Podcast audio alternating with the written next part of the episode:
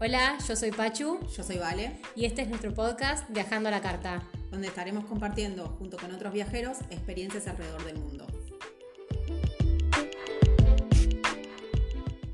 En el episodio de hoy estaremos recorriendo la Patagonia de la mano de nuestra invitada Vane Fernández. Bienvenida, Vane. Gracias, hola chicas, gracias por invitarme. Hola, Vane. Vane es una gran amiga de la carta. Yo la definiría como una apasionada. La verdad que todo lo que emprende lo hace con pasión o no lo hace. Tiene muchas pasiones. Una de ellas es el cine. A través de su cuenta de Instagram, Cine que te quiero, que si no la siguen, las invitamos ya a que empiecen a seguirla porque la verdad que comparte info buenísima sobre series y películas y nos mantiene actualizadas. De hecho, en esta cuarentena se sumó a nuestra iniciativa de ofrecer di- distintas alternativas para sentirnos de viaje mientras estamos en casa y nos estuvo compartiendo series y películas que nos transportaban a algún destino soñado. Si no las vieron, en nuestra cuenta, en las historias destacadas Cine Viajero, pueden empezar a, disfrutarlas. Y podemos decir, Vane, que viajar es otra de tus tantas pasiones. Uf, sí, un montón. Igual primero, gracias por esta gran presentación. Mi mamá estaría muy orgullosa de mí eh, y por el chivo gratis de cine que te quiero. Eh, No es para menos. Viajar, sí, es una de mis grandes pasiones. Para mí viajar como que te abre la cabeza, te relaja, te estimula. A veces viajas y en un mismo viaje te pasa que estás relajada y también estás a full eh, recorriendo. Eh, me copan todos los tipos de viajes, sea naturaleza, ciudad, en auto, en avión, en barco. Creo que el que menos me gusta es en colectivo, Eh, pero me gustan todos. A mí me decís, nos vamos un fin de semana y para mí eso ya califica como viaje. Me encanta, me encanta. Sabemos que vos viajaste un montón. Contamos que también viviste afuera de la Argentina y que, que por eso fue difícil elegir un destino para compartirnos hoy, porque bueno, obvio, son todos increíbles, menos el viaje en colectivo, pero finalmente seleccionaste la Patagonia. Contanos por qué elegiste ese destino. Elegí la Patagonia porque primero que es el lugar que más veces fui y es el, sigue siendo el lugar que si hay opción de ir a la Patagonia, voy a seguir diciendo que sí, aunque sea un lugar que ya haya ido a la Patagonia, porque la Patagonia es gigante y todavía me quedan un montón de, de lugares sin recorrer. Y también es uno de mis recuerdos como de primer viaje, porque mi papá es muy fan de la naturaleza y cuando yo tenía cuatro y mi hermana tres, nos subimos los cuatro en auto y desde Buenos Aires fuimos hasta el Pacífico, llegando, o sea, aterrizando en Viña del Mar, pero pasando por la Patagonia, Bariloche y tengo como recuerdos de ese viaje tan lindo. Sabemos que el papá de Vane es fanático de la pesca. De hecho, el año pasado, cuando cumplió 60, organizaron un viaje familiar para ir a festejarlo a la Polinesia. Y con Vane, la hermana y la mamá, organizamos una salida sorpresa de pesca, que la verdad que tuvimos que sufrir un poco porque justo el día del cumpleaños llovió y el clima no acompañaba, pero bueno, por suerte al día siguiente lo pudieron disfrutar a, a full y, nos contaron que estuvo increíble. Sí, lo disfrutamos a y además creo que nunca te lo contesto, ¿vale? Pero mi papá en la isla anterior que estábamos en la Polinesia empezó a averiguar para ir a pescar. Y con mi mamá y mi hermana estábamos, por favor que no lo saque, por favor que no lo saque, que ya tenemos todo organizado de sorpresa. Así que salió todo espectacular. No sabía ese dato, muy, muy buen, muy buena anécdota. Qué lindo. Bueno, y, y si tenemos que definir un, un viaje a la Patagonia, ¿en qué época sugerís que viajemos? Para mí la Patagonia es un lugar que se puede ir todo el año. Eh, a mí principalmente me gusta mucho más en verano, pero en invierno se puede ir a esquiar. Hay un montón de pistas de esquí de diferentes niveles, así que al que le gusta esquiar puede ir en invierno. Para mí en verano es más lindo porque los días son más largos, la temperatura es más agradable, la nieve se puede seguir viendo porque todavía, o sea, se mantienen varios picos nevados. Y además, como decía antes, Vale, que mi papá es muy fanático de la pesca y él le llevó muchos años que sus hijas pesquen, pero muchos, porque creo que recién empecé a pescar a los 25. Eh, la época de pesca en la Patagonia es de noviembre a marzo, así que si uno quiere ir a pescar, también hay que ir en verano. Está bueno, Vane, eso que, que mencionás, que es la verdad algo que siempre recalcamos cuando eh, eh, nos contratan para organizar un viaje o nos piden sugerencia para cuándo viajar a un determinado destino, es cuál es tu objetivo del viaje o qué es lo que más te gustaría hacer en el viaje. Porque sacando algunos destinos muy particulares, que hay épocas por ahí que el clima no acompañan para nada, porque tal vez hay algún fenómeno meteorológico o es época de lluvia, quizás a los destinos los podés disfrutar de, diferentes formas, pero durante todo el año. Pero de repente es claro que la Patagonia es un destino que si no te gusta el invierno, no te gusta el frío, tal vez no disfrutás de esquiar, mejor elegí otra época del año para hacerlo. Sí, tal cual. Yo soy team verano, así que eh, iría sin duda de noviembre a marzo. Después ya muero de frío. Después otra pregunta que teníamos para hacerte es que está el mito de que es necesario tomarse unas largas vacaciones para poder recorrerla bien. Vos, no sé si, si estás de acuerdo o si crees que con un fin de semana largo sirve para poder recorrerla. Para mí se adapta al tiempo que uno tenga la Patagonia es gigante, así que por más que uno tenga mucho, muchos, muchas semanas de vacaciones, es imposible recorrerla en una sola vez.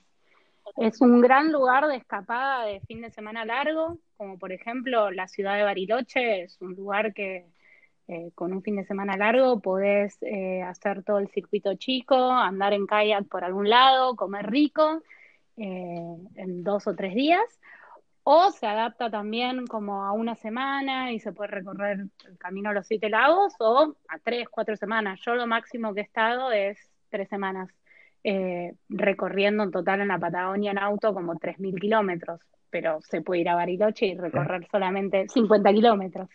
Eh, el tiempo que uno tenga se adapta. Tal cual.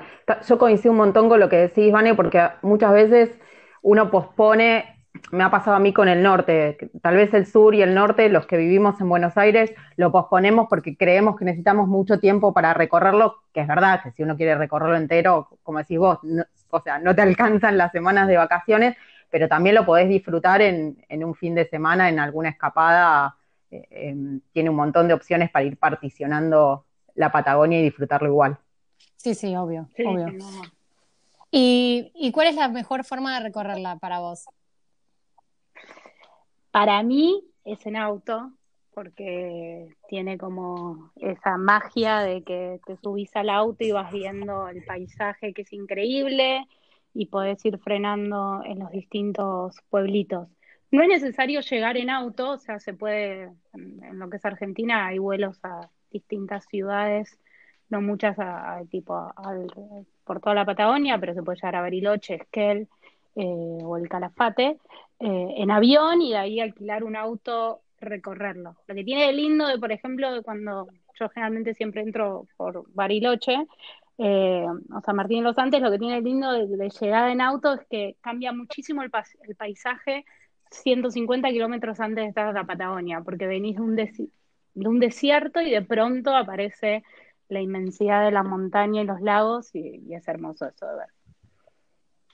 Sí, es la verdad que la llegada al sur es el contraste del cambio de paisaje es realmente increíble. Creo que al menos una vez hay que llegar en auto, pero está bueno esa opción que también recomendás que muchas veces nosotros la recomendamos de, bueno, si no, dependiendo de dónde estés viajando, llegar en vuelo y alquilar ahí un auto. También para algunas personas que por ahí son muy cuidadosas del auto, si bien las rutas están bien, hay, hay capaz caminos que son de ripio y está esa típica piedrita que salta en el auto y algunas personas por ahí no quieren utilizar su propio vehículo para, para evitar eso. Eh, una opción es, como decías, llegar en avión a alguna de las ciudades principales de la Patagonia y ahí alquilar un auto que hay bastante oferta y movilizarse en el auto. ¿Y por dónde sugerís empezar? ¿O cómo dividirías el viaje? Para mí está bueno, digamos, eh, si uno nunca fue a la Patagonia, eh, ir a Bariloche. Creo que ir a Bariloche y hasta y de ahí hacer el camino a los Siete Lagos, que demorará unas semanas y se, digamos, con un auto que se puede alquilar ahí en Bariloche y subir hacia San Martín de los Andes, yendo por el Parque Nacional Lanín y después volviendo hacia Bariloche por el oeste, pasando por el lago Espejo, Villa Langostura y ver todo el, el lago Nahuel Huapi es como una gran entrada a ver lo que es el lo que es la Patagonia, entender si a uno le copa ese paisaje, si le gusta esa conexión con la naturaleza, para después en diferentes viajes ir recorriendo. Es también un destino que si uno le gusta pescar se puede pescar, si le gusta esquiar en invierno eh, hay pistas para esquiar eh, en Bariloche y en San Martín de los Andes. Eh, y es un resume muy bien lo que puede llegar a ser la Patagonia como para primera visión de, de lo que es.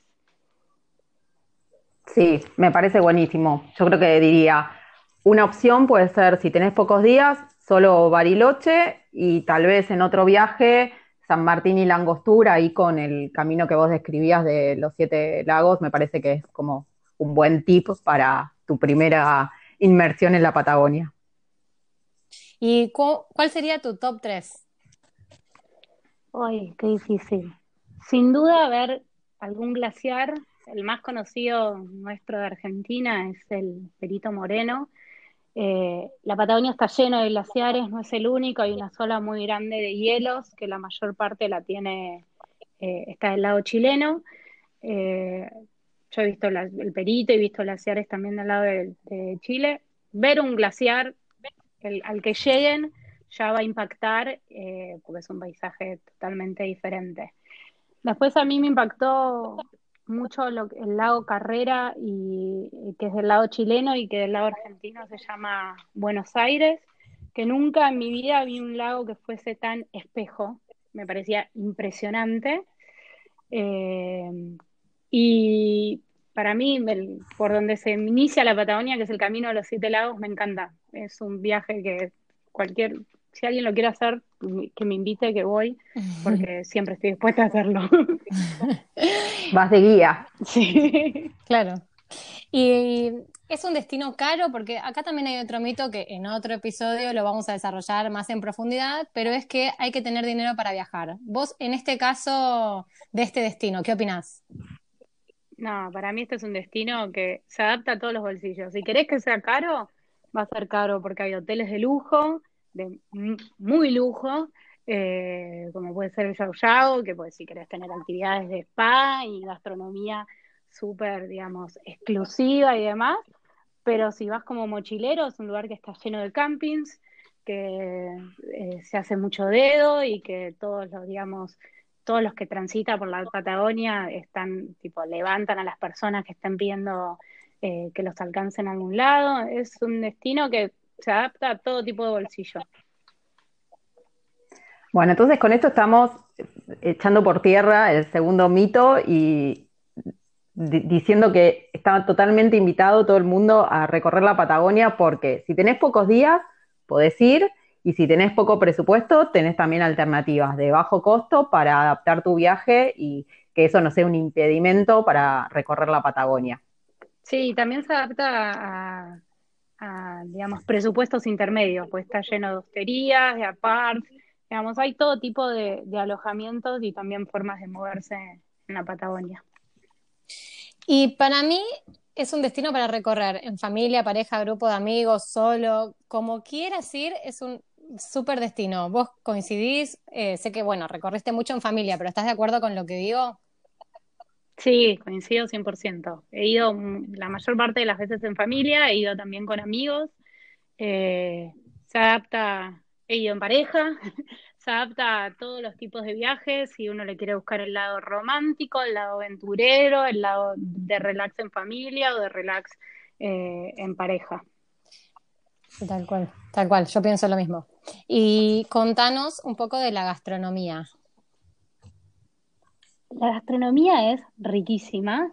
Eh, eh, digamos, se come mucho, hay, una mezcla de gastronomía argentina, digamos, como de asado, pero hay bastante de ahumados en todo lo que es, eh, digamos, truchas, salmones, ciervo ahí se come mucho cordero, a mí el cordero me gusta muchísimo. Eh, y, ahí tiene mucha influencia también de lo que es eh, gastronomía más alemana y bien nórdica, digamos, como de, invierno. Y además hay muy ricos chocolates, ¿no? También en la Patagonia. O sea, es un buen mix de salado y dulce. Sí. Sí. Creo, Vane, que vas a coincidir conmigo en que es un gran destino para hacer un tour gastronómico. Sí, sí, muy, muy rico. Tomar, comer, digamos, un chocolatito viendo en la web Guapi, ah, es increíble. Tal cual. tal cual, tal cual. Bueno, y antes de terminar tenemos la última pregunta que se la hacemos a todos los invitados y que no es cuál fue el lugar que más te gustó, porque creemos que es algo medio difícil de decidir, pero sí nos gusta preguntar, teniendo en cuenta a los viajes que hiciste, ¿cuál fue el lugar que menos expectativas tenías cuando fuiste y más te sorprendió? Creo que sin duda es, eh, es difícil, pero que menos expectativa tenía y más me sorprendió, creo que Capadocia, en Turquía o Capadocia, no sé cómo se dice. Eh, fui hace muchos años, en el cumple 50 de, mi papá, en su día de, que cumplía 50, hicimos el paso en globo. Y antes de ir, o sea, todo el viaje lo había elegido mi papá, porque era su viaje. eh, y me dijo ese lugar, no, lo no sabía que existía, o sea, no lo conocía, y cuando lo googleaba decía, parecían como, no sé, como digo, vamos a ir a ver estas montañitas de arena, como, no entiendo, no entiendo que vamos a ir a hacer eso en ese lugar. Y cuando llegué me pareció, pero increíble, sigue siendo uno de mis lugares como que preferidos también. Eh, es un paisaje que las fotos que uno ve no hacen justicia a lo que es estar ahí. Eh, el paseo del globo es increíble, pero hasta sin el paseo en globo ver todo eso eh, es, alucinante para mí porque es una experiencia única también que hice. Ay, Vane, la verdad que nos da ganas de quedarnos charlando de más destinos y más viajes, así que ya te comprometemos para que vuelvas a contarnos otro destino porque es increíble. Y de la forma que contás, yo ya estoy paseando en globo, así que ya recorrimos la Patagonia, ya me siento paseando en globo. Así que la verdad, Vane, te agradecemos un montón haberte sumado a nuestro podcast. Cuando te lo propusimos, enseguida aceptaste. Así que ya anda pensando cuál va a ser el próximo destino al que, que nos vas a compartir en, en otro episodio. Y los esperamos a todos en un nuevo episodio, Viajando la Carta. Chao. Chao, gracias chicas, un placer estar acá con ustedes.